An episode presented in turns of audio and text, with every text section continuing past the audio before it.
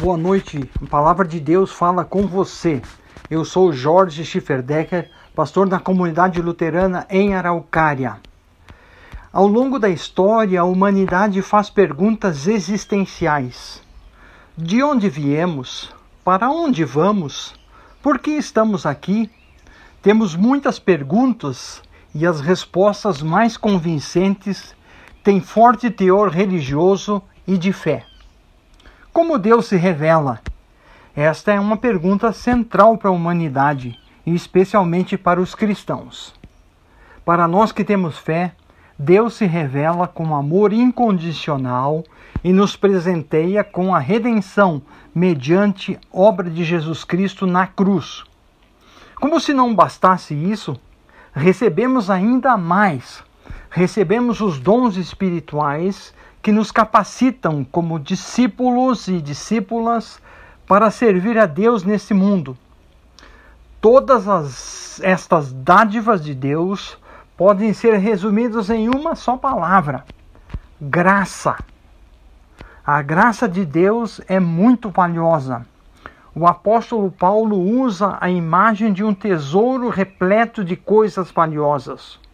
No entanto, Paulo também diz que a valiosa graça de Deus está contida em recipiente frágil e inadequado para conter tamanho valor. Ele usa a imagem do tesouro em vaso de barro.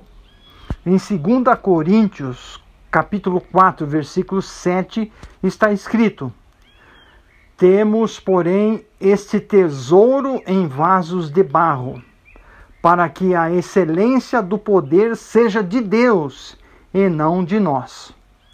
O apóstolo está dizendo que o conteúdo é mais importante que o recipiente, que a graça de Deus é mais importante que a pessoa que a proclama. Inútil essa argumentação. Não dá para separar conteúdo e forma. Junto com o tesouro está o frágil vaso de barro. Somos imperfeitos, frágeis e falhos.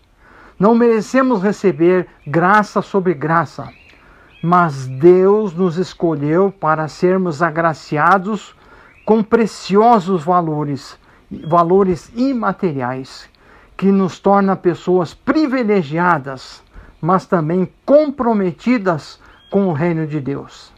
É pela graça que podemos nos aperfeiçoar e mostrar em meio às nossas limitações, o amor incondicional de Deus. Que a, que a noite seja repleta de paz e descanso da parte de nosso Senhor Jesus Cristo. Amém.